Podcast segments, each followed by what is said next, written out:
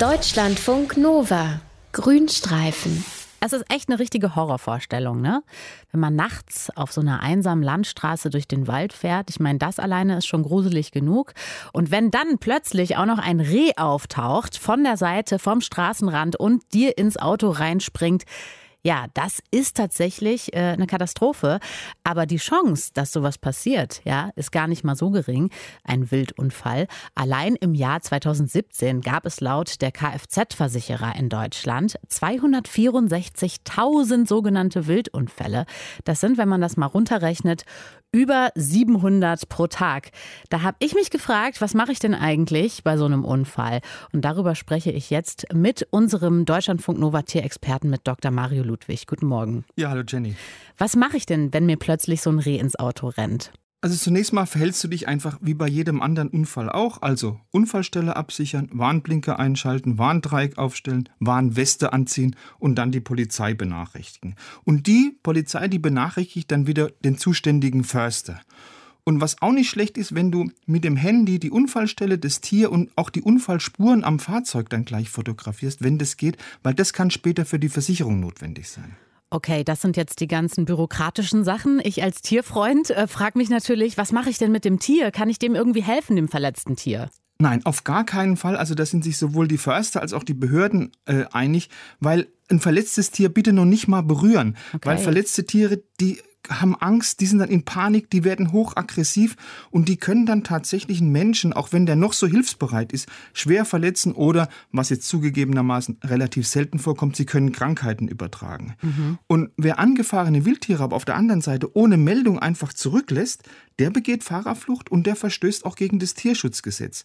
Und auf gar keinen Fall sollte man auch, aus welchem Grund jetzt auch immer, tote Tiere mitnehmen, das ist Wilderei. Okay, also tote Tiere mitnehmen, das wäre jetzt auch nicht unbedingt mein Gedanke, aber das bedeutet, ich, ich lasse das verletzte Tier einfach da liegen, auch wenn das leidet und ich muss mir das dann einfach mit angucken. Ja, das klingt jetzt wirklich vielleicht erstmal hart, aber das Risiko, dass du selbst zu Schaden kommst, das ist wie gesagt groß und wahrscheinlich könnte ja auch nur ein Veterinärmediziner wirklich sinnvolle Hilfe leisten. Also als Laie kann man da relativ falsch machen. Also zum Beispiel jetzt das Tier, um es zu beruhigen, streicheln. Mhm. Dieses Streicheln ist ein super Stress für ein verletztes Tier, also nicht machen. Okay, haben wir gelernt. In unserem Beispiel hatten wir jetzt einen Wildunfall mit einem Reh.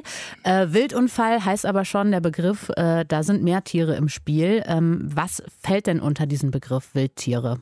Also der Gesetzgeber sagt, unter diesen Begriff fallen nur, es fällt nur sogenanntes Haarwild. Das sind also die größeren Wildtiere, Hirsche, Rehe, Wildschweine, Luchse, Füchse. Und es muss natürlich auch bei einem Wildunfall auch ein Schaden am Fahrzeug entstehen. Wenn du aber jetzt, sag mal, kleinere Wildtiere überfährst, Igel, Frösche, Eidechsen, kleinere Vögel, das gehört per Gesetz nicht zu den Wildunfällen. Genauso wenig wie wenn du jetzt einen Unfall mit Haus- oder Nutztieren hast, also Katzen, Hühner, aber auch große Tiere wie Kühe, Pferde, Schafe ist kein Wildunfall. Okay, kommen wir mal zu den Zahlen. Äh, mit welchen Tieren passieren denn die meisten Wildunfälle?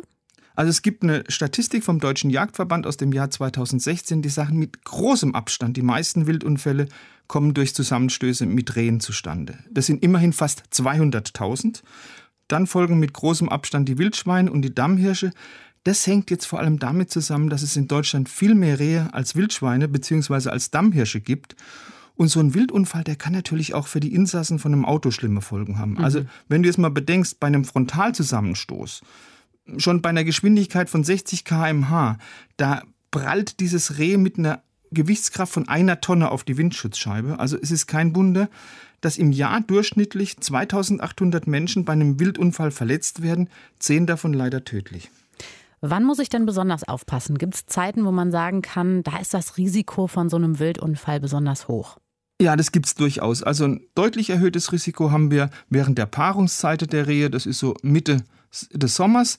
Da verhalten sich Rehe oft impulsiv, laufen unkontrolliert auf die Straße, die haben da was anderes im Kopf. Ja? Mhm. Äh, ein, ein, erhöhtes Risiko ist auch im Herbst, wenn die Dämmerung früh einsetzt, weil Rehe, Hirsche, Wildschweine, die gehen bevorzugt in der Dämmerung auf Futtersuche. Und ganz gefährlich sind auch neue Straßen, die jetzt durch Waldgebiete führen, weil das Wild gerne die gewohnten Wechsel beibehält und sich noch nicht an die Straße gewöhnt hat. Okay, jetzt nehmen wir mal den Fall, es ist noch gar nichts passiert. Ähm, und ich habe jetzt irgendwie aber diese Straße vor mir, es ist irgendwie hm. dunkel und ähm, ich muss da jetzt äh, das Ganze überqueren. Was kann ich denn tun, äh, um im Vorfeld so einen Wildunfall zu vermeiden? Also die Wildexperten von den deutschen Versicherungsgesellschaften, die haben tatsächlich Wildexperten, die sagen, Warnschilder, ähm, auf den Wildwechsel draufsteht, beachten und dann auf alle Fälle langsamer fahren. Mhm. Nachts im Wald mit Fernlicht fahren, natürlich jetzt nur, wenn das also den Gegenverkehr nicht beeinträchtigt, weil mit eingeschaltetem Fernlicht, da kannst du die Wildtiere anhand der Lichtreflexion ihrer Augen frühzeitig erkennen. Wenn jetzt aber ein Wild im Scheinwerferlicht auftaucht, sofort abbremsen, sofort abblenden, weil das Fernlicht, das blendet dann die Tiere und macht sie orientierungslos. Und das willst du ja auch nicht. Nee. Also da ist Hupen zum Verscheuchen deutlich effektiver und immer dran denken, ein Reh kommt relativ selten allein.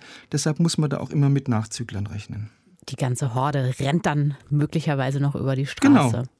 Wildunfälle passieren relativ häufig, was ihr da tun könnt, äh, wenn es euch passiert oder auch, wie ihr das Ganze im Vorfeld verhindern könnt, hat euch Deutschlandfunk Nova Tierexperte Dr. Mario Ludwig erzählt. Vielen Dank, Mario. Gerne, Jenny.